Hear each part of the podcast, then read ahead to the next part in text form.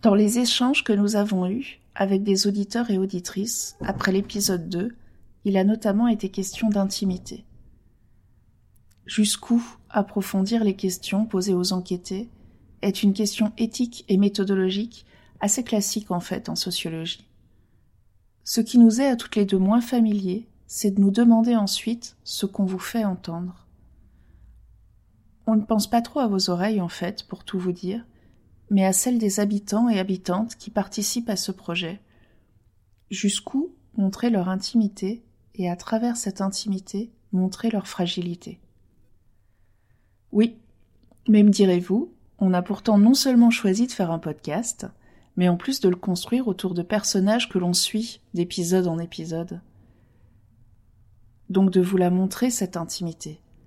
Parce que l'on pense que leur vie n'est pas singulière, elle dit quelque chose de beaucoup plus général de ce que c'est que de vivre aujourd'hui dans un quartier populaire. Ces témoignages révèlent ce qu'on appelle en sociologie une dimension structurante de la société, une régularité sociale, une vie qui se répète d'un individu à un autre, parce que ces individus vivent dans des conditions familiales, sociales, géographiques, économiques, identiques. Comment savoir alors où se trouve la frontière entre ce qui tient du commun, de la répétition, de la régularité sociale, et ce, qui relève vraiment de l'intime. Comment vous montrer un sans dévoiler l'autre? On ne sait pas ce que donnera notre réponse à cette question, mais pour nourrir notre réflexion, on s'intéresse aux travaux de chercheurs qui ont utilisé des études de cas pour faire sentir, faire comprendre les effets de ces inégalités sur la vie des membres de notre société. L'ouvrage Enfance de classe, dirigé par Bernard Lahire, propose une analyse fine et objective des situations de vie inégalitaires dans lesquelles vivent les enfants et des effets de ces inégalités sur leur scolarité. Voici comment commence cet ouvrage. Les enfants vivent au même moment dans la même société, mais pas dans le même monde. Les inégalités sociales, des plus matérielles aux plus culturelles, sont régulièrement mesurées et commentées, parfois dénoncées. Le mouvement des Gilets jaunes en France les a remises sur le devant de la scène alors qu'elles étaient enfouies sous la question de l'identité nationale prétendument en lien avec les crises migratoires. Mais les discours, qu'ils soient savants ou politiques, restent souvent trop généraux, trop techniques ou trop abstraits, et finissent par déréaliser ce qu'ils prétendent mettre au jour. Les inégalités existent, mais on fait politiquement comme si elles n'avaient aucune conséquence humaine.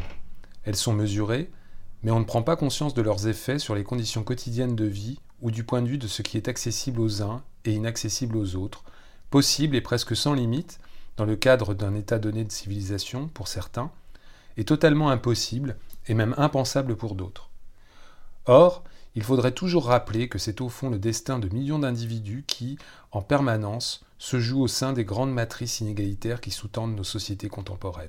La recherche dont nous vous livrons ici les résultats est fondée sur l'idée qu'il faut non seulement établir le constat de l'existence des inégalités, ce que font les organismes statistiques d'État et les travaux qui mobilisent les données de leurs grandes enquêtes, mais également les montrer, c'est-à-dire les placer devant les yeux des lecteurs, ante oculos, comme disait Cicéron dans son De Inventione, et notamment de tous ceux et celles qui ont des responsabilités publiques, afin de donner à voir et à ressentir leurs effets multiples inscrits dans les corps et dans les esprits individuels, en termes de manière de voir, de sentir et d'agir, en termes d'écart dans les conditions concrètes d'existence et de coexistence, ainsi que sur les champs extrêmement variables du possible qu'elles imposent aux individus appartenant aux différentes classes de la société. Cette recherche s'est déroulée de 2014 à 2018 et a impliqué un collectif de 17 sociologues. L'enquête de terrain sur laquelle elle repose a été menée durant les années scolaires 2015-2016 et 2016-2017 auprès de 35 enfants âgés de 5 à 6 ans, scolarisés en grande section de maternelle et vivant dans différentes villes de France. L'objectif de la recherche était d'apporter une connaissance objective et approfondie de leur situation de vie, tout en provoquant un choc sensible chez les lecteurs. L'utilisation d'études de cas ou, pour le dire autrement, de portraits, met sous leurs yeux la plus extrême pauvreté comme la plus grande richesse et permet de faire sentir autant que de faire comprendre que ces enfants, qui sont tous en grande section à l'école maternelle, au même moment, dans la même société, ne vivent pas du tout les mêmes réalités. Les chercheuses Sophie Denave, Gaëlle Henri Panabière et Claire Pilouzeau ont analysé dans cet ouvrage les situations de vie des enfants des classes populaires. Nous avons souhaité réaliser un entretien avec Gaëlle Henri Panabière, car elle est la co-autrice d'un des portraits qui nous avait particulièrement marqués à la lecture du livre. Le portrait de Balkis, une enfant de quatre ans, qui vit avec ses quatre frères et sœurs et son père dans une voiture garée à côté de l'école. Plus largement, ces travaux portent sur la socialisation. Ils nous permettent de mettre en perspective les paroles que nous avons recueillies durant le confinement et de comprendre comment l'ensemble de la famille se trouve impacté quand l'école débarque à la maison. Nous remercions chaleureusement Gaël Henri Panabière de nous avoir accordé cet entretien. Plus globalement, nous saluons l'engagement des chercheurs et chercheuses qui, depuis plusieurs semaines, tentent de faire émerger dans l'espace médiatique la question des effets du confinement sur l'aggravation des inégalités sociales.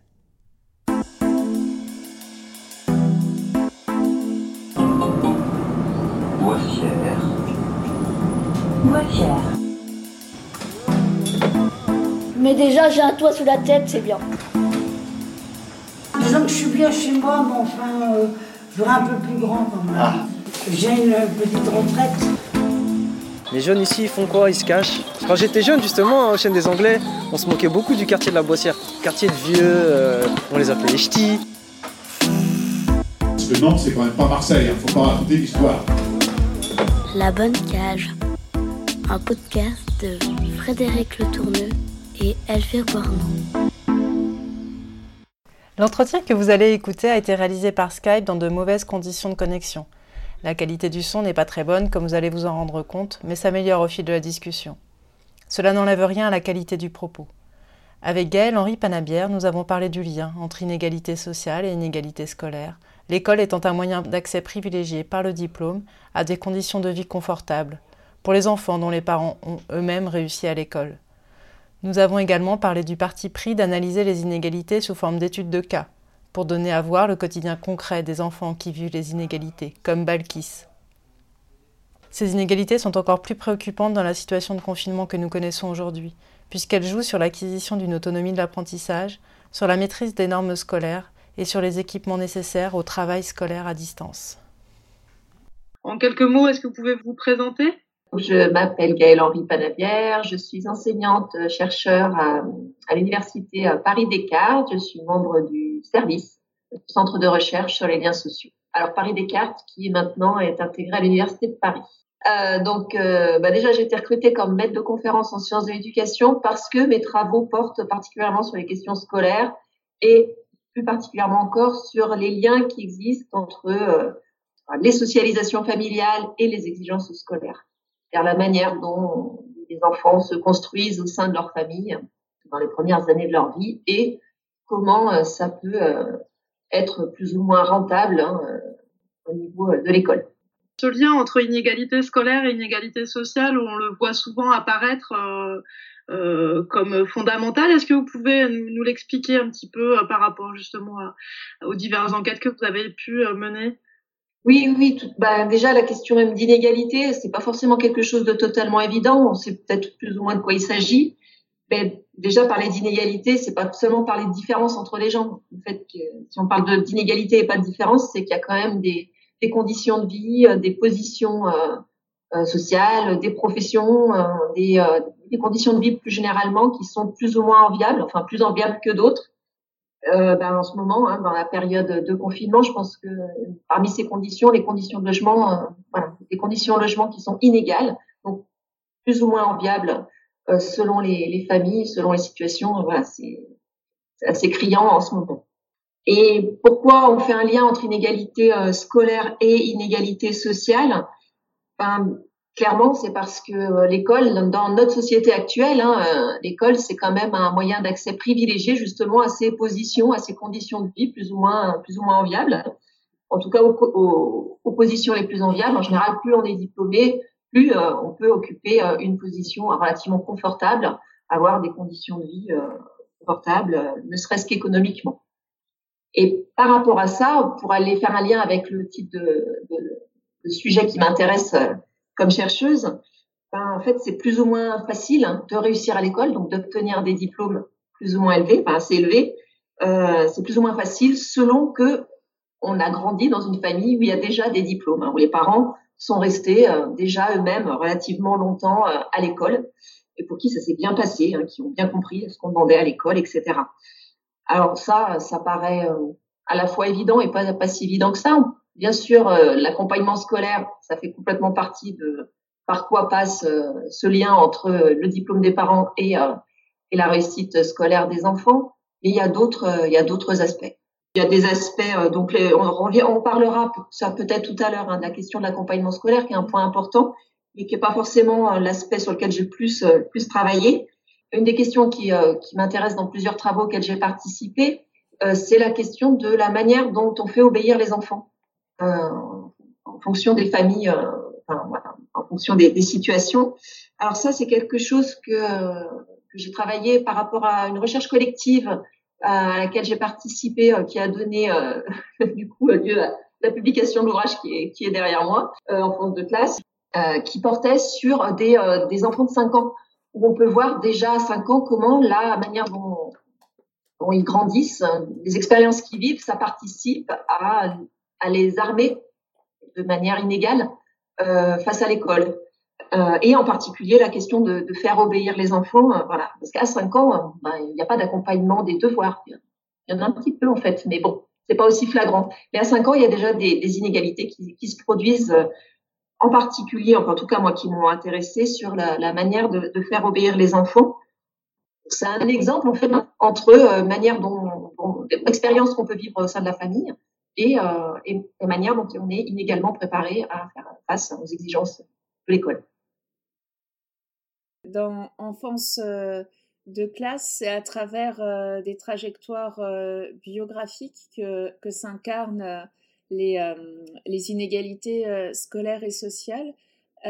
pour vous, c'est quelles sont les, les, forces, les, atouts de ces, portraits et, et, si on peut approfondir aussi, est-ce qu'ils ont, est-ce qu'ils suscitent des réactions, est-ce qu'ils permettent euh, d'éclairer euh, euh, différemment ce que c'est que de vivre dans des, situations inégalitaires comme ça?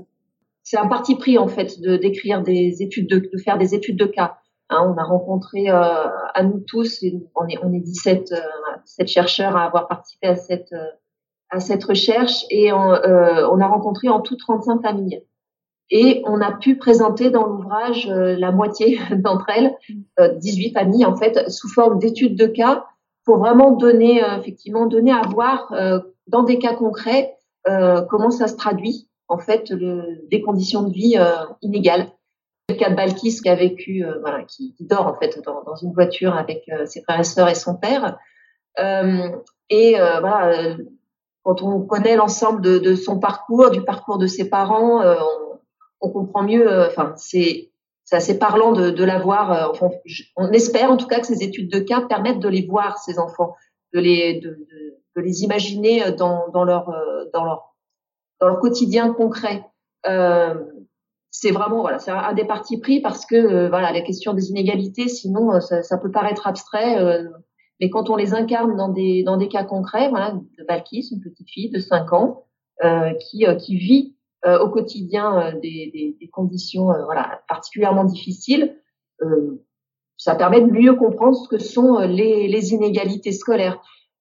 Et Balkis, on apprend à connaître le parcours compliqué de ses parents, on apprend à connaître comment euh, ses parents, parce qu'ils ne trouvaient plus du tout de travail en Espagne, euh, sont venus vivre, euh, enfin sont venus voilà, survivre en, France.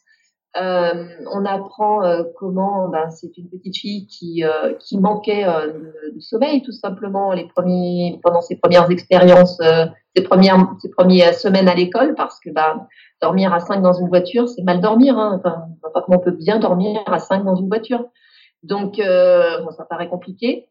Donc voilà, on apprend aussi à connaître comment tout ça, ça a des effets sur sur son sur son vécu scolaire, euh, et puis on la voit en classe. Et euh, la voir en classe, c'est assez terrible aussi parce qu'on voit comment euh, le fait qu'elle soit peu disponible à cause de ce qu'elle vit, euh, enfin, de ce qu'elle vit au quotidien euh, et d'un ensemble de, de, choses, eh ben on voit qu'en classe, elle vit aussi des situations terribles de, de, de malentendus, d'incompréhension, de mauvais jugements portés sur elle. Au début, ça c'est la directrice de l'école qui, nous raconte, elle, elle est, euh, elle est rejetée par les autres élèves parce que non seulement déjà elle parle pas français, elle parle espagnol, euh, et puis euh, et puis c'est donc voilà, elle est, rejetée bah, déjà parce qu'elle parle pas la langue, et puis aussi parce que bah, comme elle dort dans la voiture et que elle n'a pas accès à tous ses vêtements puisqu'en partant d'Espagne, ils n'ont pas pu emmener tous les vêtements, donc en termes de roulement de vêtements, voilà, ils finissent par sentir et elles sont mauvais et les autres élèves la rejettent. Donc on voit vraiment ce qu'elle ce qu'elle traverse, c'est assez, terrible. Et même au niveau des apprentissages, euh, elle vit aussi des situations euh, assez terribles où on voit que dans les ateliers, elle est face à sa fiche, elle est face à ce qu'elle doit faire.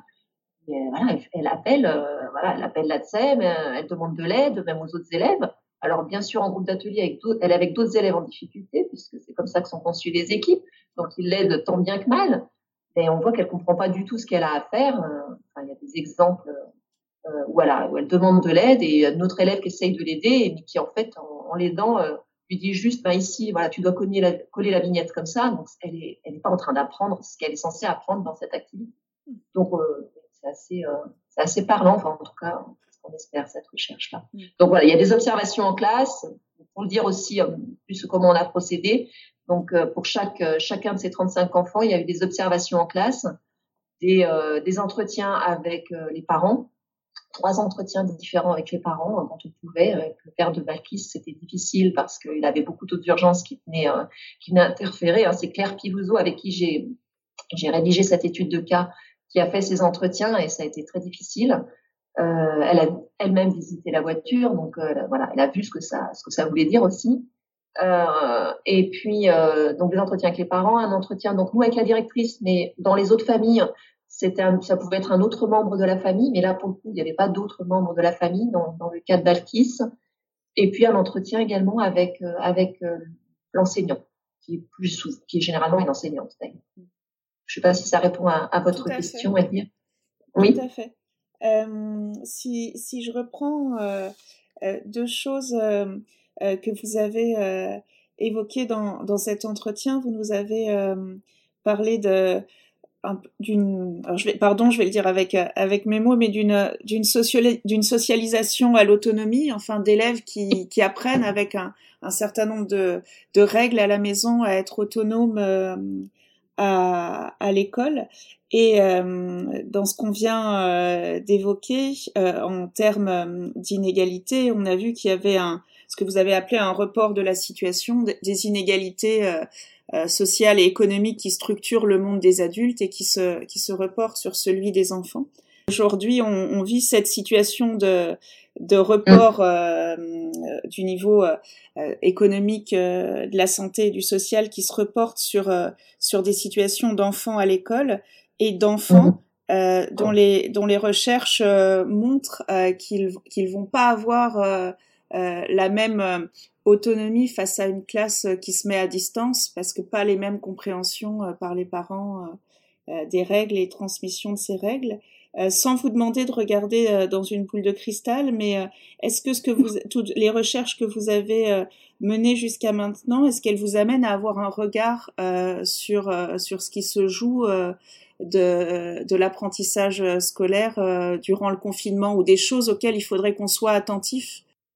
Alors, juste pour euh, reprendre la question de, de l'autonomie, effectivement, c'est l'autonomie scolaire, c'est mm. vraiment quelque chose de particulier. C'est à la fois euh, se comporter selon des règles, et puis c'est aussi arriver à se saisir du savoir et à se l'approprier. Euh, du coup, euh, pour le coup, voilà, c'est deux choses qui sont qui sont pas mal travaillées, on imagine, en ce moment en période de confinement.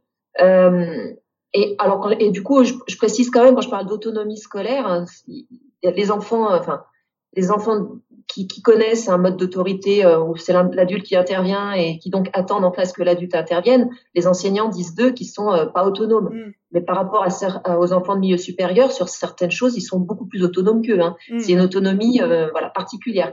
Je, je, pense en l'occurrence aux questions d'argent ou de, de, responsabilité qu'ont certains enfants voilà, certains enfants de populaire sont plus autonomes sur certains points en termes de déplacement personnel ou en termes de, connaissance de leur quartier, par exemple, ou en termes de, ben non, cette chose, je vais, enfin, je vais, je vais pas réclamer quelque chose que de toute façon mes parents n'ont pas les moyens d'acheter. Donc voilà, c'est juste pour préciser la, la notion d'autonomie là dont, dont, il va être question par la suite, c'est une autonomie euh, euh, vraiment scolaire, euh, ciblée sur la question du, enfin, ce qui est attendu à l'école. Et donc autour des, des et qui pose problème parce que c'est quelque chose qui est attendu à l'école mais qui n'est pas forcément enseigné. Mmh. Hein, euh, que, voilà, du coup, l'école euh, s'appuie sur ce que les sur ce que les, les, enfants ont acquis dans leur famille de ce point de vue-là.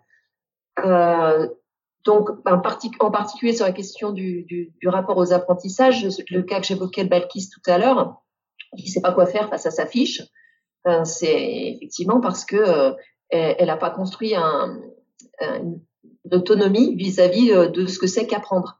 Et ça, c'est euh, euh, c'est ce qui peut poser problème à un certain nombre. Enfin, on imagine actuellement d'enfants qui vont se retrouver face à des choses que leur ont envoyé leurs enseignants et face à laquelle ils se sentent démunis et face auxquelles les parents peuvent se sentir aussi démunis. C'est, vraiment quelque chose. Et alors ça, ça c'est vraiment lié à ce que Stéphane Bonnery explique hein, dans l'interview qu'il a donnée au journal L'Humanité hein, sur le fait qu'il suffit pas d'envoyer des, des, des, savoirs, des informations euh, pour que les, enfants construisent leur propre leur propre savoir. Donc c'est vraiment euh, vraiment lié. Hein, c'est pas parce qu'on envoie un savoir à l'écrit aux élèves qui vont pouvoir se l'approprier. Hein, ça, ça nécessite des habitudes. déjà, les enfants de milieu supérieur et moyen je pense qu'ils vont solliciter leurs parents. Et si j'en crois mes collègues enseignants-chercheurs et euh, leurs enfants euh, à l'heure actuelle, euh, c'est un vrai travail hein, que de les accompagner dans ces apprentissages. C'est pas seulement vérifier qu'ils travaillent, hein, c'est aussi être regardé avec eux que voilà, ont bien compris ce qu'ils ont, à faire. Donc, vous imaginez, c'est déjà difficile et c'est déjà compliqué pour des parents qui ont un certain nombre de codes pour, pour savoir ce que l'enseignant veut. Vous imaginez quand euh, quand ça n'est pas le cas. Enfin, quand on c'est des parents, enfin quand les parents ont été scolarisés moins longtemps et et sont plus euh, à distance en fait des, euh, des logiques actuelles scolaires, hein, parce que c'est aussi quelque chose. Enfin, le fait de devoir savoir se débrouiller avec un certain nombre de documents, c'est quand même quelque chose qui est très fortement demandé actuellement dans l'école actuelle. C'est pas forcément l'école qu'eux-mêmes ont connue. Hein. Donc c'est c'est compliqué. Euh, donc il y a ça qui, qui est important à, à, prendre en compte, je pense. Hein, ce, et effectivement, Stéphane Bonnery le, le, montre déjà. Il y a aussi euh, la question du, des questions très concrètes de, de biens matériels. Hein. Tout le monde n'a pas les, les, mêmes équipements euh, euh, numériques, mais c'est pas seulement ça. Hein, la fracture numérique entre guillemets, c'est pas le seul problème. C'est aussi les habitudes d'usage de ces outils euh, numériques. Alors bien sûr, le fait d'avoir une imprimante ou non, ça, ça produit quand même des inégalités. Mais euh, le fait d'avoir des parents qui savent se débrouiller avec une interface euh, comme euh, euh, comment s'appelle euh, Pronote, hein, mm. voilà, et des parents ou des enfants qui, qui, se demandent vraiment comment marche ce truc, enfin qui n'ont pas forcément des habitudes d'usage de ce type d'interface, ben, ça fait aussi des inégalités, c'est sûr et certain. Alors ça, clairement, vous avez quelqu'un comme Dominique Pasquier hein, qui qui est une chercheuse qui a travaillé sur les usages d'Internet en milieu euh, modeste, a mis, euh, voilà, s'est éloignée des logiques, scolaires et montre bien euh, déjà, alors son ouvrage est récent, mais bien sûr, il date d'avant la période de confinement, mais elle montre déjà les problèmes que pose la, dématérialis la dématérialisation des rapports avec les services publics comme la, CNAF, les impôts, les, Pôle emploi, etc. Les problèmes que ça pose de ne pas avoir un interlocuteur direct à qui on peut s'adresser, mais de devoir passer par ce type d'interface ou par des mails. L'usage des mails, c'est pas du tout quelque chose qui, qui, est évident pour toutes les catégories sociales. Hein. Le fait d'envoyer quelque chose, de devoir attendre on sait combien de temps avant d'avoir une réponse et de devoir ensuite répondre, enfin c'est pas du tout un outil euh, qui euh, qui convient à tout le monde. Donc euh, c'est voilà, enquêté à Dominique Pasquier. Hein, ils, disent clairement à quel point ils préfèrent voir les gens en vrai, hein, pour vraiment leur expliquer la situation, pouvoir discuter, pour leur faire comprendre ce qu'ils vivent, et puis euh, ou, ou, par téléphone, voilà, au minimum au moins par, par téléphone. Donc ça, c'est euh, c'est aussi un autre un autre problème, c'est euh, c'est l'équipement, mais aussi les usages, euh, enfin les habitudes de, et les, les les plus ou moins grandes facilités d'usage de ces, de ces, de ces outils-là que déjà les enseignants ne sont pas tous, ne maîtrisent pas tous et que bien sûr tous les parents ne maîtrisent pas et, les élèves non plus. Hein. C'est pas parce qu'ils sont, comment on appelle ça, Digital natives, hein Ouais, c'est exactement ça. C'est pas parce que c'est des digital natives qui sont à l'aise avec tous les types d'interfaces et surtout les types d'interfaces conçus par des, euh, des membres des catégories moyennes et supérieures euh, qui ont des manières de penser qui sont quand même liées euh, à leur scolarité longue et au fait que c'est pas a été conçu par une partie de la population n'est pas forcément accessible à l'autre partie de la population. Mm. Au résumé. Mm. Donc, là. Et puis, dernier point que j'aurais envie d'évoquer par rapport à, cette, à ce à quoi il faudrait être vigilant par rapport à ce que peut produire le, le confinement, c'est le sentiment d'incertitude et d'urgence, enfin les, situations incertaines. Et euh, dans certaines familles, euh, c'est non seulement incertain, mais très très très euh, limite au niveau euh, conditions matérielles d'existence. Enfin, on imagine que certains, pour certaines familles, beaucoup là, je pense aussi aux familles que j'ai rencontrées dans, dans, le cadre de la recherche famille nombreuse, où ils sont vraiment toujours sur la corde raide. Hein, et ça, ça a déjà des effets sur le sur la manière de, vivre la scolarité. Enfin, à l'école, on demande de, on, on demande de, réfléchir sans arrêt à long terme, de tenir sur la durée, euh, de faire des choses dans un certain ordre qu'on planifie, etc. Et cette logique-là, euh, quand on vit au jour le jour, quand on vit dans des urgences permanentes, dans l'incertitude permanente, ben c'est deux logiques qui ne fonctionnent pas bien ensemble. Hein. Donc, euh, je pense à, ça fait penser au, à, l'ouvrage de, Daniel Tain et, Mathias Millet euh, qui s'intitule Rupture scolaire.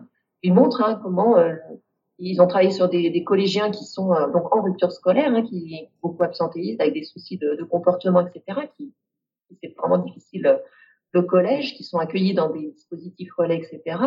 Et ils voient qu'il y a quand même une partie des familles qui vivent dans une telle, qui ont été tellement précarisées euh, par leurs conditions de travail, par euh, un ensemble de choses, par leur, euh, leur ce qu'ils ont rencontré comme difficultés au cours de leur vie, que ben leurs enfants, ils sont, c'est des enfants dont on dit qu'ils tiennent pas en place. Quoi. Enfin, ils n'arrivent pas à rester assis sur des durées longues à, à, et à penser le temps euh, de manière très très euh, lointaine parce que qu'ils sont trop dans l'urgence. Mmh. Et personnellement, je dis que le confinement va certainement accentuer cela pour un certain nombre de, de personnes, parce qu'il y a plein de gens qui vivent aussi d'expédients. Enfin, effectivement, on n'est pas les plus mal lotis en France, mais bon, la débrouille, le travail non déclaré, etc.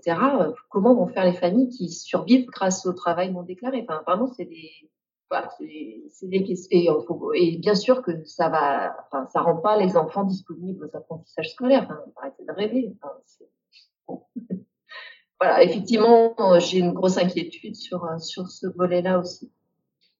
Et ah si, j'avais un dernier point euh, par rapport aux, aussi, mais c'est presque peut-être moins en criant, enfin, ça dépendra des familles, mais la question des tensions familiales, enfin, mm. fait de voilà, il y a déjà des familles où l'école c'est une source de tension. Enfin, voilà, alors ça, Daniel Mathias Mignet le, le, montre aussi. Hein, euh, euh fait que ben, ramener sans arrêt des mauvais bulletins, avoir le collège qui appelle pour se plaindre, etc., ça arrange pas les, relations familiales qui sont déjà pas faciles, euh, dans, surtout quand les conditions de logement sont, sont, déjà pas simples, quand la vie vous a pas fait de cadeaux, etc.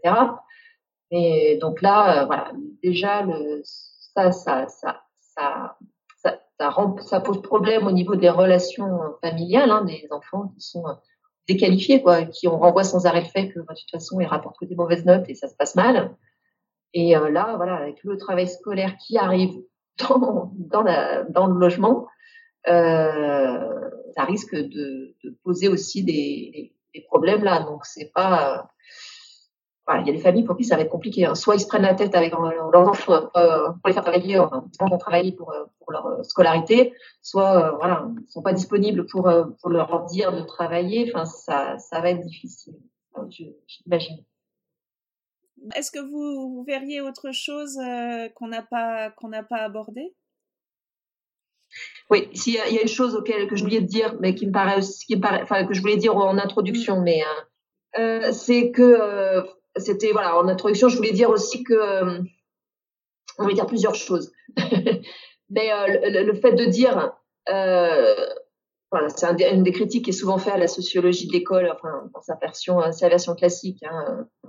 C'est pas parce qu'on dit à propos des inégalités sociales et des inégalités scolaires, pas parce qu'on dit comment le monde social fonctionne, qu'on est en train de dire que ça sera toujours comme ça. Hein. C'est en ce moment que ça fonctionne comme ça.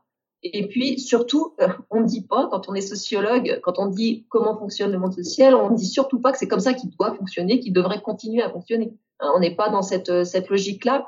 Et je dirais au contraire, alors ça, pour le c'est très vieille référence, hein, c'est Bourdieu Passeron en 1970, la reproduction, leur, leur conclusion. Eux, voilà, euh, leur fonction, c'est pas de dire ça va toujours se passer, ça va toujours se passer comme ça. C'est pas du, et en fait, à l'inverse, euh, ils veulent mettre au jour, et, c'est aussi, je pense, ce qui anime beaucoup, euh, beaucoup de collègues, beaucoup de collègues sociologues, c'est on veut mettre en évidence ce qui est caché, enfin, ce qui est caché, ça pourrait dire que c'est intentionnel, mais en tout cas ce qui est invisible, parce que c'est comme c'est en mettant en, lumière les, les, les, processus invisibles, euh, encore invisibles, qu'on peut agir dessus. Hein, c'est parce que quand on les voit pas, ben, on peut sûrement pas agir dessus. Et puis, euh, et puis surtout, enfin, par rapport aux questions scolaires, et je pense que ça rejoint vraiment aussi un certain nombre de difficultés que peuvent rencontrer les gens actuellement. Euh, souvent, la lecture des difficultés scolaires, euh, c'est une lecture personnalisante. Hein, euh, voilà, si un élève ne réussit pas euh, en classe, c'est ben, parce qu'il est euh, parce qu'il peut pas, parce qu'il travaille pas assez, ou alors à la limite qu'il est, est, limité. Hein, voilà, c'est sa faute, quoi. Et, et et donc voilà, si on c'est important de dire que euh, si les parents galèrent à accompagner leurs enfants dans les apprentissages et si les enfants euh, peinent à, comprendre ce que les enseignants euh, attendent d'eux, c'est pas parce qu'ils sont feignants ou, ou bêtes, hein, c'est juste que ça, tient à des logiques sociales qui, les dépassent eux et c'est pas eux qui doivent s'en sentir coupables hein, ou, ou, ou, même responsables. La responsabilité elle est collective et, et cette comment dire voilà, c'est aussi parce que ce qu'on leur demande de faire, ça correspond à des logiques qui sont conçues par des gens qui sont, euh, voilà, c'est des logiques qui sont socialement situées. Hein. Euh, ce qu'on leur demande, c'est, euh, de rentrer dans, des logiques que, voilà, qui sont pas assez remises en cause comme des logiques de certains groupes sociaux. Enfin, c'est, des logiques qui dépassent, c'est des logiques qui, qui nous dépassent tous individuellement. Et c'est sur ces derniers mots que nous remercions vivement Gaëlle Henri Panabière pour l'entretien qu'elle nous a accordé. Tous les 15 jours, nous vous proposons ainsi d'entendre un quotidien à plusieurs voix. Il y a nos deux voix qui vous racontons notre cheminement, mais aussi et surtout la voix des habitants que vous entendez dans l'épisode principal, et la voix des chercheurs que vous écoutez dans le bonus. Ce que dit Gaëlle Henri Panabière sur l'enjeu des équipements et des apprentissages à distance fait écho à ce que nous ont raconté City et Muslim de leur quotidien entre aménagement du salon, achat d'une imprimante et de manuels, mais aussi organisation du temps quotidien. C'est aussi la compréhension des consignes à distance que vivent Dorian et Zamzam. À cela s'ajoute la qualité de la connexion qui peut venir faire obstacle aux apprentissages, même lorsque l'apprenant est autonome, comme dans le cas de Farouk, qui adapte sa vie étudiante aux conditions du confinement. Ce qu'on souhaite faire entendre à travers la voix des habitants et l'éclairage analytique du chercheur, ce sont ces processus invisibles, qui structurent les inégalités sociales et qu'éprouvent au quotidien les gens de la Boissière. Rendez-vous au prochain épisode.